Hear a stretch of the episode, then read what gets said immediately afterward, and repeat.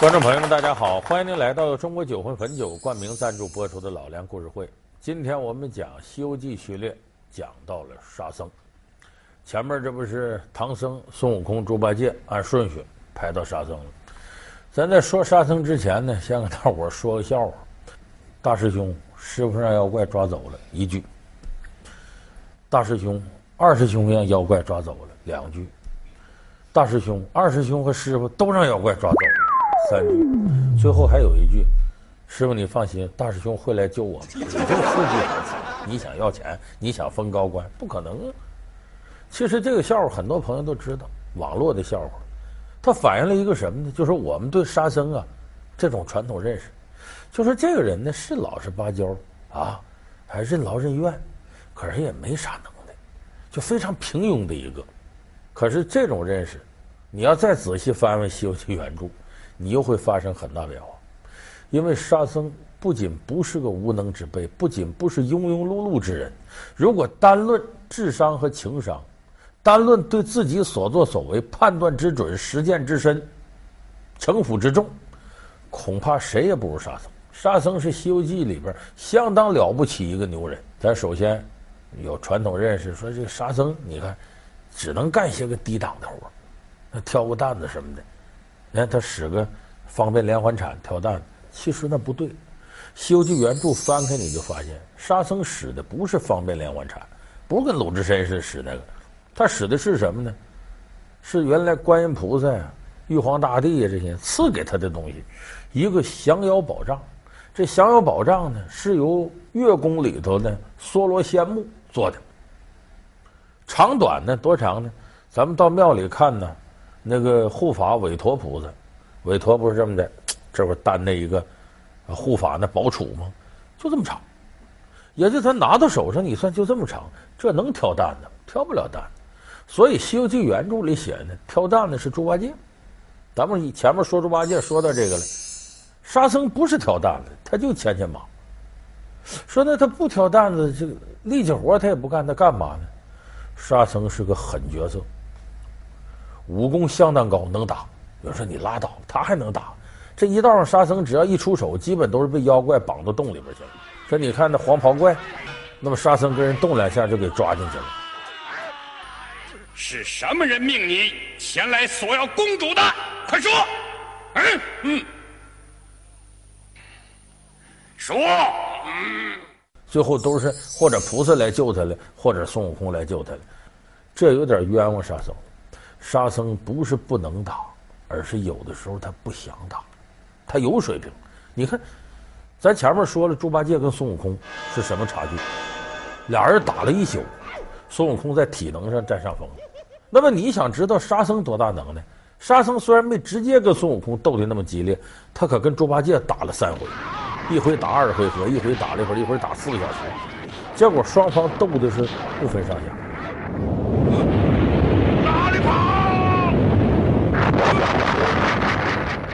也就是说，沙僧的能耐跟猪八戒差不多，那软吗？一点都不软。在里边有一些非常直观的对比，就是观音菩萨呢去找沙僧时，劝他当取经人时候，带着自己一个贴身护卫，也他弟子叫慧岸。这个慧岸呢，跟这个沙僧动手了，俩人不分胜败。你弄观音身边贴身的这个侍卫打成这样，那沙僧这能耐肯定低不了。师傅留下弟子吧。什么是卷帘大将？你比方说这皇上啊，呃，过去呢前面呢搭了一个帘儿，和大臣之间隔开，就好比出行啊，皇上假如说坐这轿子，谁给他掀轿帘儿那个，那为卷帘使。也就是说，这样人首先是皇上必须绝对信任他。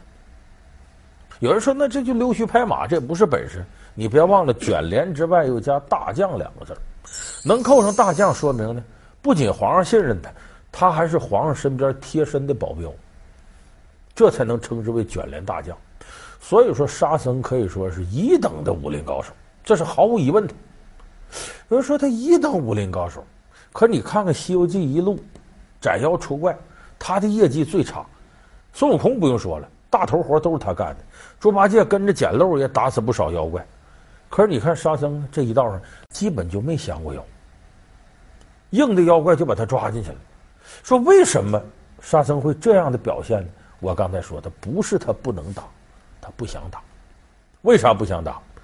咱得说沙僧的烦心太重了，机心太重了。有人说那也不对，烦心重那不是猪八戒吗？四圣试禅心里边管人叫什么莲莲爱爱的，就就就就想还俗，跟哪个女孩过日子呢？猪八戒这烦心呢太小了。要讲大功力层面，沙僧的烦心是最重的。为啥呢？咱们先看沙僧和领导的关系。这个里头，唐僧是领导，他这哥几个一比呢，猪八戒智商相对低一点。他为啥？他错投猪胎了，没办法。孙悟空智商很高，但是情商很低，不会处理人际关系。要说智商、情商都高，沙僧是最高的。你就看唐僧在这个小团队里作为领导，最信任谁？最信任沙僧。他为什么呢？他知道孙悟空能耐大，可是他有时候孙悟空跟他好拧劲儿来，控制不了。他也知道猪八戒能溜须拍马。可猪八戒这关键时候好吃懒做，指不上他。只有沙僧，不仅仅是能够顺应领导的意图，而且关键时候也能出谋划策，还不显山不露水，时刻把领导捧到前面。就是元芳，你怎么看？沙僧准给大肩膀头。哎，师傅，你说呢？你看，把领导推前头去，三打白骨精。这不孙悟空出来一个灭一个，人女给打死了，老太太打死，最后打死老头，那都白骨精变的。这个时候，唐僧对孙悟空很不满意，猪八戒也进谗言：“呃，大师兄，这个那个那个这个。”这时候，唐僧信任谁？问沙僧，也是元芳，你怎么看？说是悟净，你怎么看？师傅，大师兄火眼金睛，不会有错。二师兄，嗯，你怎么这样冤枉大师兄呢？啊，他诚心保护师傅，从不弄虚作假。你这这我。既如此，就再饶你这一次。以后可不许再行凶伤人了。是是是是。唐僧谢他们。第二，打死那老太太，唐僧受不了，要把悟空撵走。沙僧又搬出来，观音菩萨再三说，让大师兄一道陪你。我命在天，该哪个妖怪争了主了，也是前生注定，不用你管。师傅，你回去吧。师傅，看在菩萨的份上，留下大师兄吧。好吧，既是如此，就再饶你一次吧。再若杀生，为师定将那咒语念上二十遍。这两回唐僧全信了，就是唐僧在这个团队里边。他一有到难于决断的事儿，他是最相信沙僧的。你比方说，有那么一次《西游记》里写的，这唐僧突然间那天也不怎么犯了一股邪病，你孙悟空你别去，我去化缘去。对好，徒弟们，我想前去化斋。哎，化斋？师傅说哪里化来？师傅要吃斋，我们去化，哪里弟子告过师傅去化斋的道理？哎，孙悟空当时就不干了。说师傅不行啊，一个是外头妖魔鬼怪多，您弄不了这个；再一个是哪有师傅去化缘让徒弟吃的，都得徒弟化缘回来给师傅吃。其实孙悟空一片好心，不想让师傅累着，从师傅安全角度着想，还孝心。可是唐僧呢，不愿意了，为啥呢？一个是他兴致勃勃要化缘，你阻碍了领导兴致；第二个，你说我出去妖魔鬼怪都对付不了，就你能啊？就你比领导厉害，所以唐僧心里不舒服。你看沙僧这时候溜缝溜的特别好，顺情说好话，揣摩领导的意图，这个智商情商都非常高。师傅的脾气你还不知道吗？啊，你就是化了斋，师傅也不会吃的。啊，你就让师傅去吧。对对，啊，我看就让师傅去吧。啊，而且沙僧不仅是这样，他看事情看的远比孙悟空和猪八戒看得透。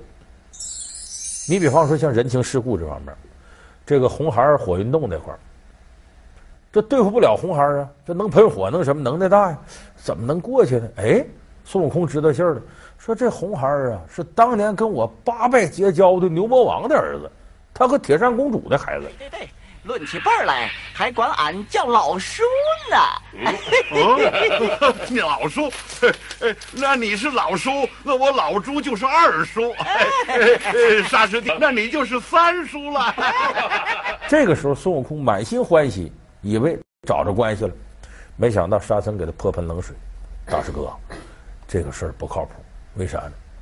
你当年被压到五行山下五百年呐，牛魔王去过一回吗？没去过。你出来这么长时间，你看过人家吗？没有。哎，大师兄，嗯，常言说三年不上门，是亲也不亲。哎、你们五百年没来往了，他肯跟你认亲吗？沙师弟，咱以前有这个民间小调，把这个说的很好。叫做你说亲戚亲他，亲戚也不亲。你有我富那才算亲。有朝一日过穷了，富家不登贫家的门。你不登门叫什么亲呢？你们都这么长时间不往来了，人还能卖你面子？孙悟空不信那事儿，你那回事？牛魔王我们哥们儿。结果上门提去了，这让红孩儿这通火给烧的，差点把孙悟空烧死。你这泼猴！我是灵大王，哪有你这样的叔叔？啊！二师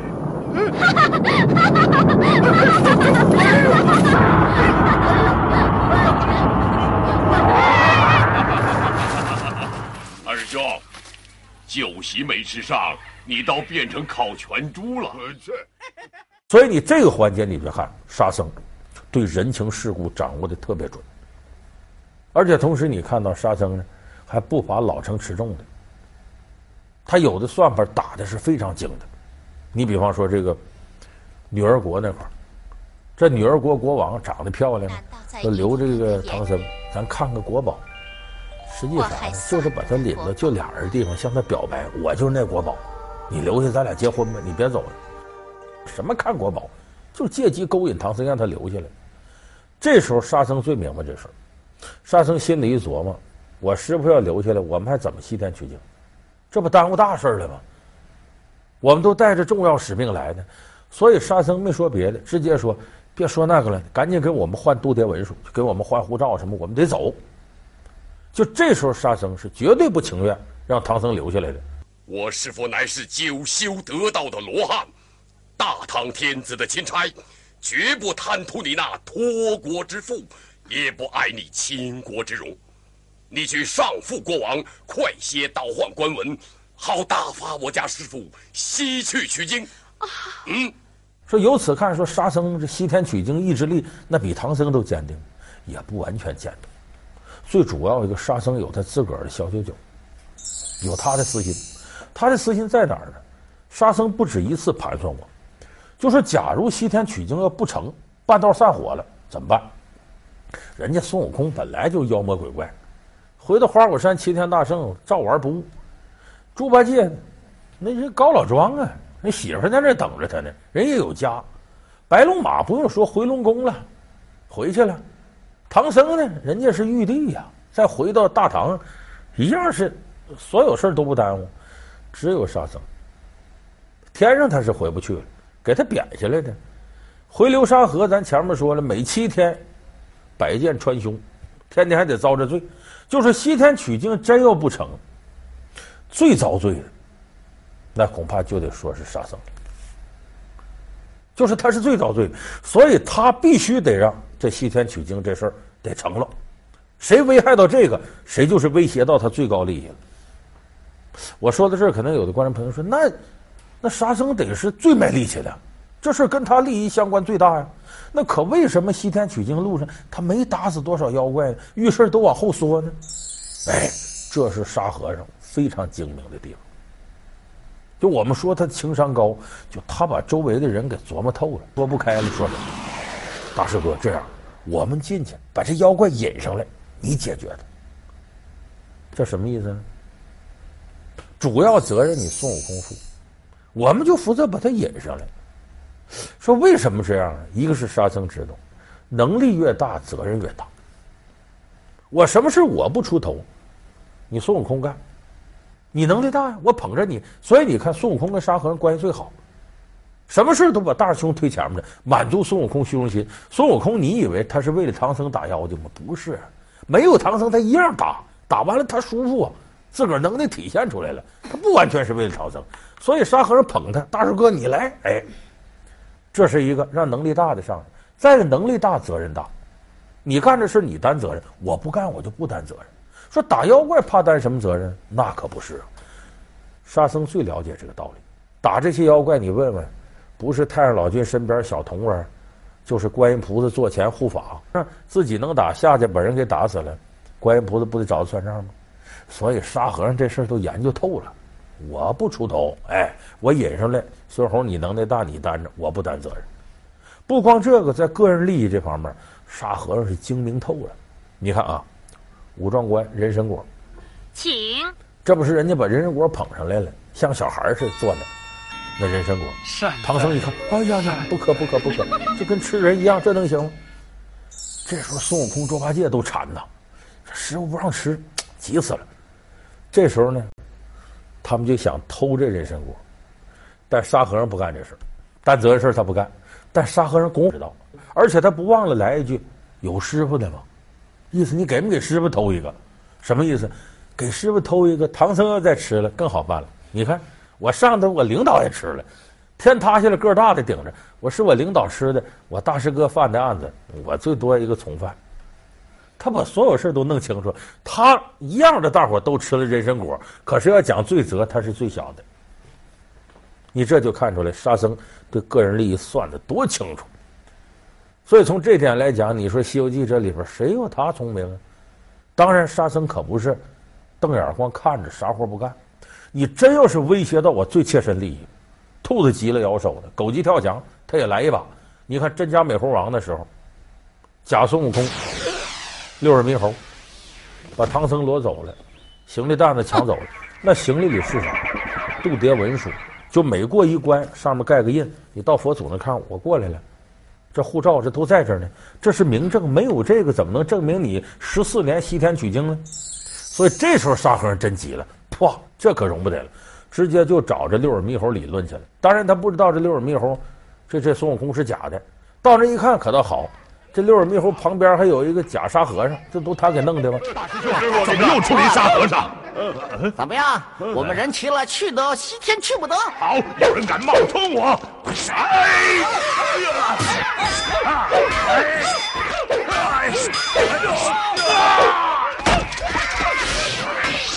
一缠仗就把这个假沙和尚给打死了。你算算，这时候他真急了，为啥？危害到他切身利益了。再说，如果你这一对真要西天取经，替我们走了，那我这前半截白弄了，让那假沙和尚弄去了，这可不干了。所以这沙和尚是最清楚什么时候自己该出手，什么时候自己该往后缩，什么时候往上捧孙悟空。所以你严格算算，西天取经，要说这利益最大化，你看这哥仨，孙悟空最后封了斗战胜佛，是佛里头排最末的。当然一道孙悟空啊，付出的努力也大，但是他收获也大，但相对来讲呢，他这收益率咱们就算百分之八十。猪八戒呢，他就好吃，最后得了个净坛使者，虽然不大好听，这收益率也算百分之八十。沙悟净。为金身罗汉，只有沙僧一个。你这一道上，他真没有干什么太大的事儿。谢。也就是呢，通过自己和稀泥呢，稳定了团队，他也没有起到决定性作用。可他最后封为金身罗汉，这个收益率都得超过百分之百。要讲投资收益比的话，他恐怕最高。但是咱们把话说回来了，这沙僧啊，应了那句话。机关算尽太聪明，这金身罗汉和孙悟空的斗战胜佛，那是整整差了一级呀。他要再想从金身罗汉变成佛，那可不是你十四年取经能做到的，那不定得多少年，还得看机缘。所以就说佛祖呢，看透了沙僧这点小算盘，你瞒得了谁？瞒不了佛祖。所以佛祖很公平的给几个人封赏，给了他个金身罗汉。意思你呀，功劳到不了那些，你自个儿小算计太多，所以这也提醒我们电视机前的观众朋友，算计也没有错，但是你处处算计，机心太重，处处不肯使力，处处都是利不少得，害不伤身，责任别人担着，剩的事儿好处我自个儿落着。如果你都这么想的话，你可能会收获一些眼前利益，但是你向往的那种大业绩，想获得那种大的功利，恐怕是做不到的。所以这也是沙和尚给我们现代人一些有益的启迪吧。冰肌玉骨的白骨精，妖娆美艳的蜘蛛精，美貌端正的玉兔精，给唐僧师徒四人的取经之路增添了一抹艳丽的色彩。这些漂亮的女妖精们，也是对唐僧的一种考验。那么，面对这些美女，唐僧真的没有破戒吗？老梁故事会为您讲述唐僧的艳遇。好，感谢您收看这期老梁故事会。老梁故事会是由中国酒魂汾酒冠名赞助播出。我们下期节目再见。